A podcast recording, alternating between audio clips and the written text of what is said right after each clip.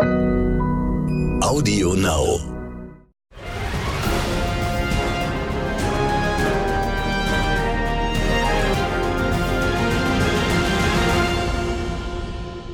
Wie tickt Amerika? Der NTV Business Podcast aus New York. Hi, hello und welcome. Hier ist Sandra Navidi mit aktuellen Themen von der Wall Street. Schwerpunkt heute Coronavirus. Fallen die USA in eine wirtschaftliche Depression? Im Fokus. In New York herrscht Endzeitstimmung.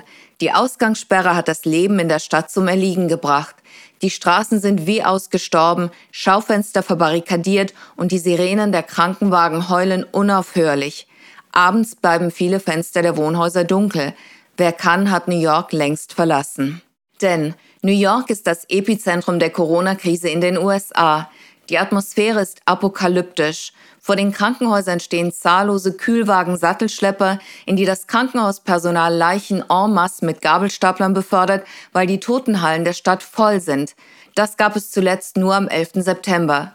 Bis vor kurzem noch unvorstellbar werden im Central Park in nobelster Gegend Feldlazarettzelte errichtet. Das riesige Messezentrum der Stadt wird in ein Nothospital umfunktioniert und ein Kriegssanitätsschiff mit noch einmal 1000 Betten hat gerade im Hafen angelegt. Die Coronavirus-Krise ist eine Kombination aus Naturkatastrophe, Gesundheitskrise und Wirtschaftskrise. Eine Krise, die wesentlich weniger schwerwiegend hätte ausfallen können, wenn die Regierung eher gehandelt hätte. Obwohl ausreichend Erfahrungswerte aus China und später auch aus Italien vorlagen, hat Präsident Trump Wochen an wertvoller Zeit vergeudet, indem er erst die Krise verleugnet, dann verharmlost hat und erst vor kurzem zögerlich zu halbherzigen Maßnahmen gegriffen hat. We think we have it very well under control. We pretty much shut it down coming in from China. Wir haben das total unter Kontrolle. Es handelt sich nur um einen einzigen Fall, ein Mann, der aus China eingereist ist.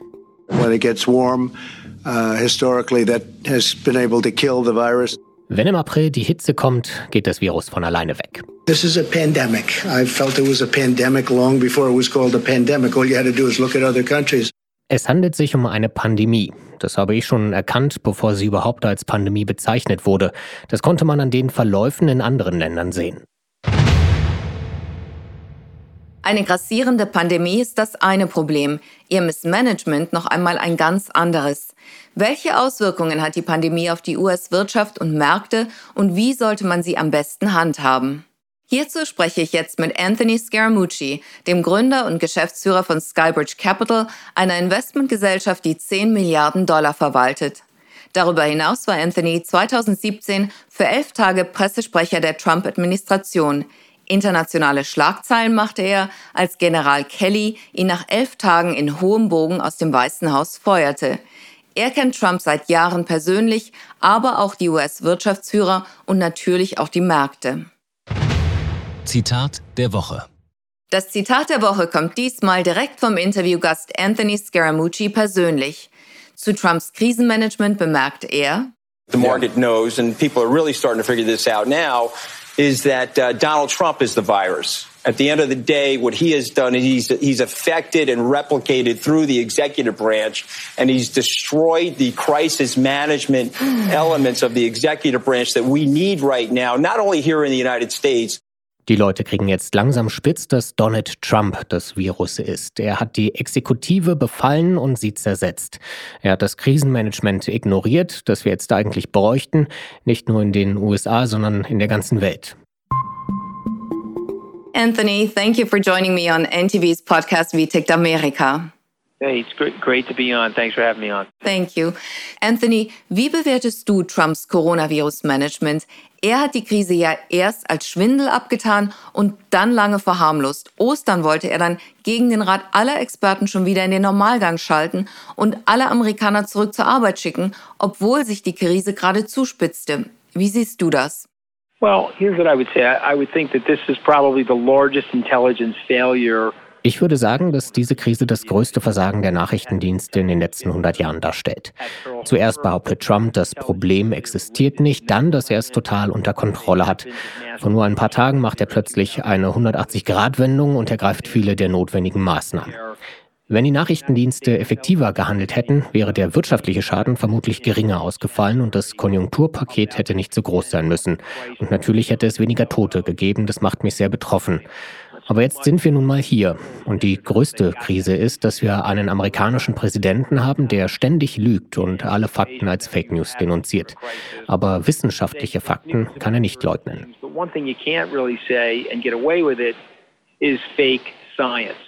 Wir sind in einer noch nie dagewesenen Situation und du als erfolgreicher Investor und ehemaliger Mitarbeiter von Präsident Trump im Weißen Haus verfügst über besondere Einblicke.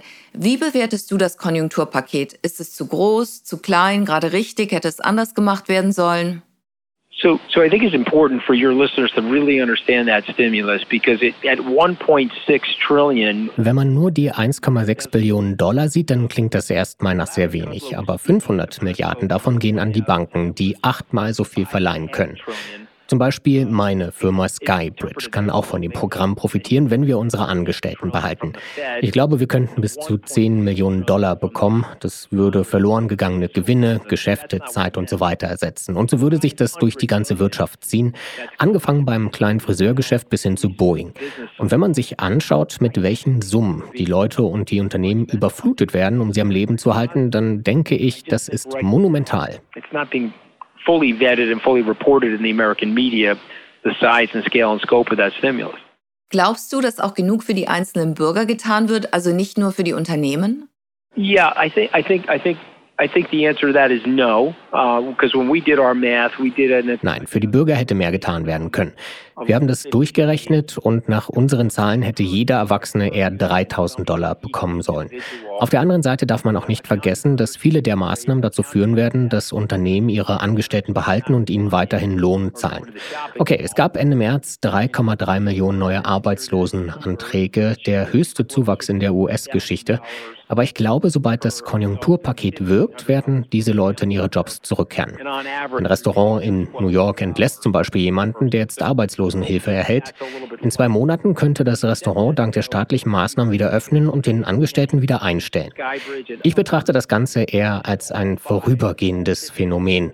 Unsere Zuhörer sollten sich das so vorstellen, als ob ein Hurricane durch alle 50 Staaten zieht. Aber bald ist er durch und die Häuser und die Infrastruktur sind nicht zerstört, sondern wir sind in einer sehr guten Position, unsere Wirtschaft wieder anwerfen zu können. Das ist eine einmalige Situation von circa fünf bis sechs Wochen Pause, in denen die Wirtschaft aus den Fugen gerät, aber dann wird sie wieder eingerenkt. But I think it's being overwhelmed by what the government's going to do to make up for lost ground. Was hältst du von Trumps neuem Mantra, die Medizin ist schlimmer als die Krankheit? But I know how much you love President Trump, though. Ich weiß, du liebst Präsident Trump. Ich weiß, wie sehr du ihn liebst. Naja, das war ja offensichtlich nicht das Versagen der Nachrichtendienste, die Trump ja bereits im Dezember unterrichtet hatten, sondern eindeutig Trumps Versagen, weil er aus welchem Grund auch immer nicht auf sie gehört hat. Well, they had information related to 9/11. It was ignored. Als es Informationen zu Pearl Harbor gab, hat man sie ignoriert. Dasselbe ist am 11. September passiert. Mein Punkt ist, dass der Präsident und die Exekutive diese nachrichtendienstlichen Informationen ignoriert haben. Das war ein Fehler. Also, jetzt haben wir diese Diskussion, die er kürzlich angefacht hat, dass die Medizin schlimmer als die Krankheit sei, soll heißen, die ganzen Quarantänemaßnahmen bringen das Business zum Erliegen und das sei letztendlich noch viel schlimmer als die Pandemie selbst. Der stellvertretende Gouverneur von Texas, Dan Patrick, sagte, dass Großeltern gerne bereit wären, für den Wohlstand ihrer Enkelkinder zu sterben. In Deutschland haben wir eine ähnliche, wenn auch nicht ganz so drastische Diskussion. Wie meinst du, wie eine Exit-Strategie aussehen könnte? I'm, I'm, look, I'm of the, I'm of, I'm a libertarian by nature, so I'm not really falling into a Democrat or Republican. Ich glaube, das Wichtigste ist, Leben zu retten. Wenn wir die Quarantäneprogramme nicht gemacht hätten, hätten die USA leicht 500 bis 600.000 Tote haben können. Wenn wir die Quarantäne bis Mitte, Ende April aufrechterhalten, haben wir vielleicht 40 bis 60.000 Tote. Das ist dreimal mehr als bei der Grippe und ich will auch nicht hartherzig erscheinen, aber man muss eine Kosten-Nutzen-Rechnung anstellen. Ich sage ja auch nicht, dass man wegen der Grippe, die wir jedes Jahr haben, sieben Milliarden Menschen in Quarantäne schicken sollte. Auf der anderen Seite wären unsere Krankenhäuser in New York aber ohne die Quarantänemaßnahmen schnell überlastet gewesen. Überhaupt ist das gesamte Krankenhaussystem in den USA zu schlecht ausgerüstet. Und im Hinblick darauf, was der texanische Vizegouverneur gesagt hat, dass Eltern sich gerne für ihre Enkel opfern würden, das klang ziemlich grauenvoll. Meine Mutter ist über 80, die des New Yorker Gouverneurs Andrew Cuomo ist 89. Ich kenne sie sehr gut. Meiner Auffassung nach sind es diese Menschen wert, für sie zu kämpfen. Ich hoffe, dass die Mehrheit von uns das Leben für wertvoller hält. But I think we should take a pause on that, and I'm hoping that the majority of us will recognize that life is way more sacred than what those people are suggesting. Die Hälfte der Amerikaner leben von Gehaltscheck zu Gehaltscheck und haben nicht mal 400 Dollar auf der hohen Kante für einen Notfall. Jetzt horden sie Lebensmittel und decken sich mit Schusswaffen ein. Glaubst du, dass wir mit sozialen Unruhen rechnen müssen? Und wie können Investoren so etwas berücksichtigen? So I, I, I think there could be social unrest. If you told me that we were leaving the economy closed for three months, wenn wir die Wirtschaft für drei Monate schließen, kann ich mir schon vorstellen, dass es soziale Unruhen geben wird. In New York sieht man schon jetzt mehr Graffiti, viele Lokale vernageln ihre Schaufenster. Ich will es nicht ausschließen, aber ich glaube, dass wir das vermeiden können, wenn wir außerhalb der Hotspots die Wirtschaft ab April langsam wieder hochfahren und das Konjunkturpaket anfängt zu wirken. Aber das, was du ansprichst, diese Ungerechtigkeit, die ist tragisch und das ist etwas, was die Politik angehen muss. 85 Prozent der amerikanischen Familien verdienen weniger als 75.000 Dollar im Jahr. Sie haben kaum Ersparnisse und stehen ständig unter Druck. Vielleicht hilft es, wenn man mehr in Infrastruktur investiert, in Jobtraining, in das Ausbildungssystem. Ich hoffe, dass die jetzige Situation ein Weckruf für die Politik ist, weil sie dieses Problem in den letzten 15 Jahren vernachlässigt hat. Wir sind alle so vernetzt heutzutage, dass sich diejenigen mit der besten Krankenversicherung bei denjenigen mit dem Coronavirus anstecken können, die sich keine Krankenversicherung leisten können. Wir sind in unserer Gesellschaft alle nur so stark wie das schwächste Glied und das ist etwas, das wir angehen müssen, wenn diese Krise hinter uns liegt.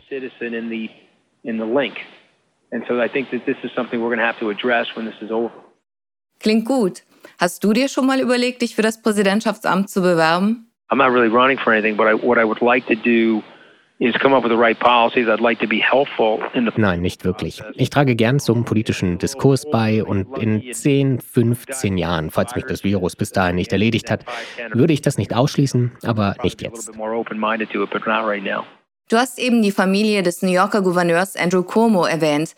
Wie denkst du, dass er die Krise in New York gemanagt hat? Und glaubst du, dass er noch demokratischer Präsidentschaftskandidat werden könnte? So I grew up with Andrew. Yeah, we're friends for uh, 40 years. I supported Andrew Cuomo in 2002 when he ran for governor unsuccessfully. Ich bin mit Andrew und seinem Bruder Chris aufgewachsen. Wir sind seit 40 Jahren befreundet. Ich habe Andrew auch bei seinen beruflichen Ambitionen stets unterstützt, wie zum Beispiel bei der Gouverneurswahl 2010. Er ist moderat und integer und macht einen tollen Job für den Bundesstaat New York. Seine Performance in dieser Krise ist vorbildlich, vor allem verglichen mit dem Nonsens des Präsidenten. Allerdings glaube ich nicht, dass die Demokraten ihn als Präsidentschaftskandidaten aufstellen würden, weil sie genau wie die Republikaner wollen, dass sich ihre Kandidaten im Vorwahlkampf beweisen, durchs Feuer springen und um den Job betteln. Das war auch Bloombergs Problem. Er ist sehr kompetent und erfahren, aber er kam einfach zu spät ins Rennen. Einstellen würde ich ihn sofort, weil er die USA sehr gut führen würde. Aber der US-Präsidentschaftswahlkampf ist nun mal ein Beliebtheitswettbewerb.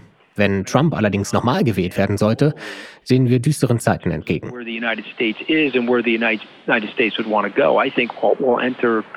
a darker period if President Trump gets reelected. Apropos Trump, deine Zeit im Weißen Haus war kurz, aber legendär. Was war die wichtigste Erkenntnis, die du mitgenommen hast? Uh, well, I mean, listen, I mean, there's a lot of different. I made a mistake, which got me fired. I've always been accountable for it. I never. Dass ich in hohem Bogen gefeuert worden bin, das war schon schlimm. Ich habe meine Fehler aber voll anerkannt. Das Lustige ist, dass General John Kelly, der mich als Stabschef gefeuert hat und ich jetzt beste Freunde sind, wir treten oft gemeinsam bei Veranstaltungen auf. Insgesamt möchte ich diese Erfahrung nicht missen. Die Zeit hat viel Spaß gemacht und ich habe viel gelernt. Ich glaube nicht, dass ich heute diese Plattform hätte, mit der ich so viele Leute mit wichtigen politischen Themen erreichen kann, wenn ich nicht mit so viel Aussehen aus dem Weißen Haus geworfen worden wäre. Ich habe viel über das Regieren gelernt und vor allem auch, wie brutal der Machtkampf ausgetragen wird. May, and I had the opportunity to interview him on uh, stage uh, there, and we've done it now five or six times around the world. Hinter den Kulissen. Hinter den Kulissen fragen sich die CEOs, was für eine Strategie Trump hat und wie sie sich darauf einstellen können. Es herrscht Ratlosigkeit, denn eine Strategie ist nicht zu erkennen.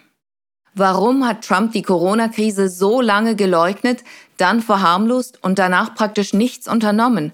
Warum verfügen die USA immer noch nicht annähernd über die notwendige Diagnosekapazität? Sie haben lediglich 10 Prozent der Tests, die sie bräuchten. Warum hat Trump noch am 7. Februar, lange Zeit nachdem er von seinen Geheimdiensten über das Ausmaß der Krise unterrichtet worden war, die gesamten nationalen US-Reserven an Schutzkleidung, sage und schreibe 18 Tonnen, als wohltätige Spende nach China geschickt? Und für alle, die es nicht glauben, dies hat Außenminister Pompeo offiziell auf der Seite des Außenministeriums gepostet. Warum hat Trump zumindest danach nicht dafür gesorgt, dass diese Bestände wieder hochgefahren wurden? Jetzt werden Ärzte, Krankenschwestern und andere Helfer an der Front ohne notwendige Munition als Kanonenfutter verheizt.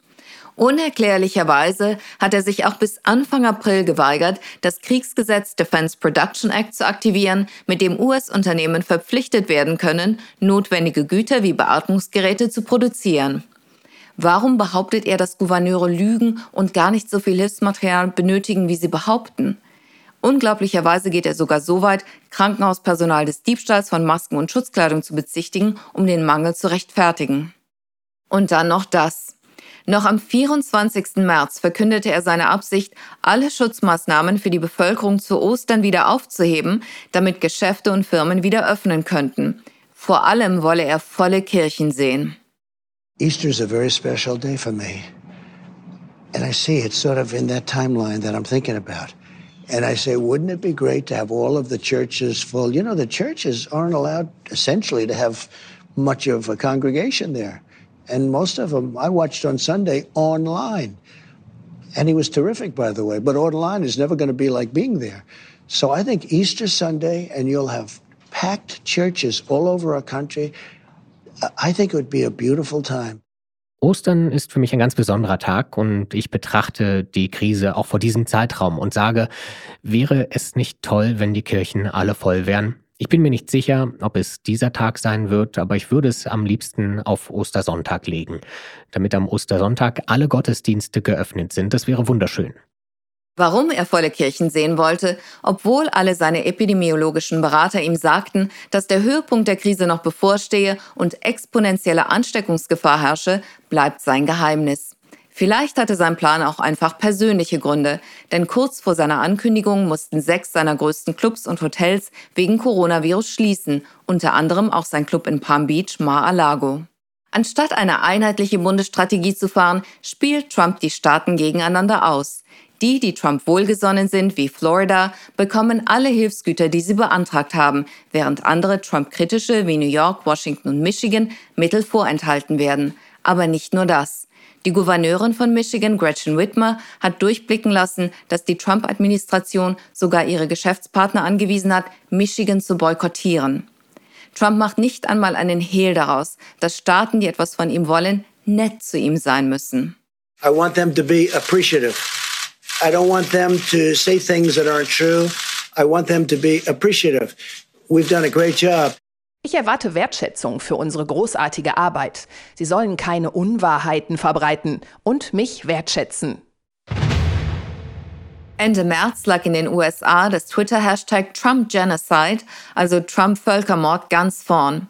Es scheint unvorstellbar, aber könnte es tatsächlich sein, dass Trump die Pandemie instrumentalisiert, um seine Wahlchancen zu erhöhen? Fakt ist, bisher sind nur 20 Prozent der Corona-Todesfälle in den Landkreisen aufgetreten, die Trump 2016 gewählt haben. Ausblick.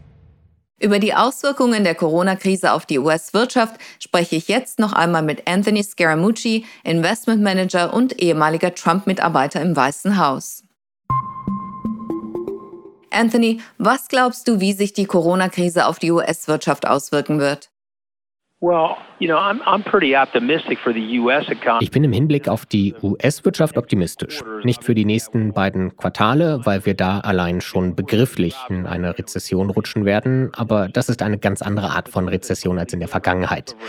Bis zum Einsetzen der Pandemie war die US-Wirtschaft sehr stark und jetzt angesichts des Konjunkturpakets kombiniert mit den Maßnahmen der Notenbank denke ich sogar, dass sich die Wirtschaft im dritten und vierten Quartal überheizen könnte.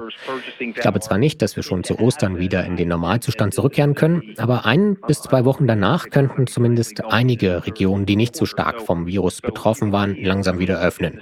Also ich bin ziemlich optimistisch, auch als Vermögensverwalter. Wir verwalten 10 Milliarden Dollar und positionieren unser Portfolio jetzt so, dass wir vom Aufschwung profitieren können.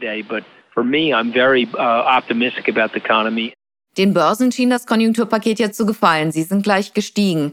Aber was glaubst du, wie sie längerfristig performen werden? So, you know, listen, I, I, I, I look at things like the volatility index, which is called the VIX.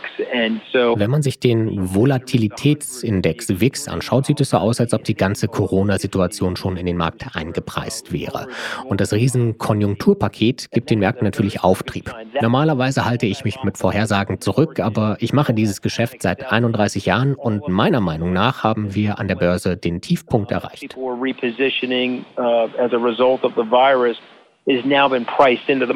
Wie sollten sich Investoren angesichts dessen positionieren? Für professionelle Investoren könnten bestimmte Hypothekenpapiere attraktiv sein, weil sie staatlich garantiert sind und stark unter Wert gehandelt werden. Wenn man sie jetzt kauft und zweieinhalb Jahre lang hält, kann man 14 Prozent kassieren. Im Aktienmarkt muss man sich auf Volatilität einstellen. Aber ich glaube, dass die Märkte wieder auf den Level steigen werden, auf dem sie sich vor dem Virus befunden haben, auch wegen der gigantischen Förderpakete. Deshalb würde ich auf US-Unternehmen, US-Aktien und US-Zinspapiere setzen. Prior to when the virus started, just because of the monumental cash that's entering the market. Wie schätzt du Trumps Chancen ein, wiedergewählt zu werden? Ich glaube, dass sich seine Chancen durch die Corona-Krise gerade verbessern. Beim Weltwirtschaftsforum in Davos im Januar war die einhellige Meinung der Eliten, dass Trump die Wiederwahl gewinnen würde. Jetzt denken sie, dass seine Chancen 50-50 stehen. Wenn es Trump gelingt, die Wirtschaft wieder anzuwerfen, indem er den Markt mit Geld flutet, könnte es sein, dass sich die Wirtschaft bis Oktober wieder so weit erholt und die Leute zufrieden sind. Auch wenn sie vielleicht denken, dass er in der Krise Fehler gemacht hat, rückt das in den Hintergrund, wenn es ihnen finanziell wieder gut geht.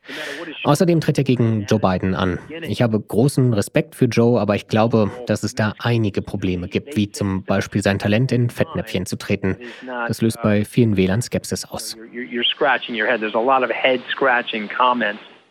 these guys are saying that uh, I think concerns people. Meine Befürchtung ist, dass Trump die Krise absichtlich eskalieren lässt und dann die Wahlen aussetzt nach dem Motto, wir befinden uns im Ausnahmezustand, zu viele Leute sind zu krank, um zu wählen, wir müssen die Wahl verschieben. Hältst du das für möglich?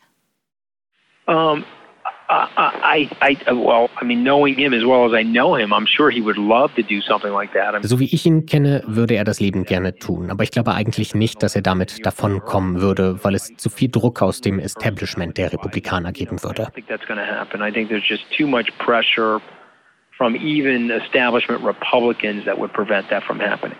Zum Schluss. Hast du eine Botschaft für unsere Zuhörer, etwas, das du für wichtig hältst oder eine Erkenntnis, die sie mitnehmen sollten? Well, I mean, you know, listen, I mean, you know, when I look at Germany and I think about uh, where Germany was after the war. Deutschland hat nach dem Krieg ein ökonomisches Wunder vollbracht. Jetzt ist es das Herz der europäischen Wirtschaft. Ich finde, dass das Land einen tollen Job gemacht hat im Hinblick auf den Zusammenhalt der europäischen Gemeinschaft und ich glaube, das Wichtigste ist jetzt, sich Nationalismus und Populismus entgegenzustellen, weil das immer ein böses Ende nimmt. Wir müssen zusammenkommen als Menschen und als Völker, um Frieden und Wohlstand aufrechtzuerhalten. Deshalb wäre meine Botschaft an Deutschland, dass es einfach auf Kurs bleiben sollte. And so um and i'm hoping that you can get that message to younger people without them having to experience the consequences of what happens when we start fighting with each other. On this note, Anthony, thank you so much for sharing your fascinating insights with us and for joining us. It's always a pleasure to talk to you. Hey, great to be great to be on. Stay safe and healthy, and I hope to uh, see you soon. Die Corona-Krise deckt mit ihren schrecklichen Konsequenzen auch die sozialen Missstände in den USA auf. Während todkranke Bürger nicht an Tests kommen, werden Prominente sogar ohne Symptome sofort getestet. Während normale Bürger in Warteschlangen bei der Notaufnahme tot zusammenbrechen, richten sich die Reichen in ihren Luxusdomizilen private Intensivstationen mit Beatmungsgeräten ein. Überall im Land decken sich die Leute mit Schusswaffen ein, weil sie Angst haben, sich verteidigen zu müssen. Hoffen wir, dass wie von Anthony Scaramucci angemerkt, die Politik die Corona-Krise zum Anlass nimmt, den Kapitalismus zukünftig gerechter zu gestalten. Vielen Dank, dass Sie dabei waren. Goodbye und bis zum nächsten Mal, Ihre Sandra Navidi. Redaktion Kirsten Frintop, Synchronisation Christian Hermann, Produktion Laurenz Achilles. Das war Wie tickt Amerika, der NTV Business Podcast aus New York. Dieser Podcast ist eine Produktion von AudioNow.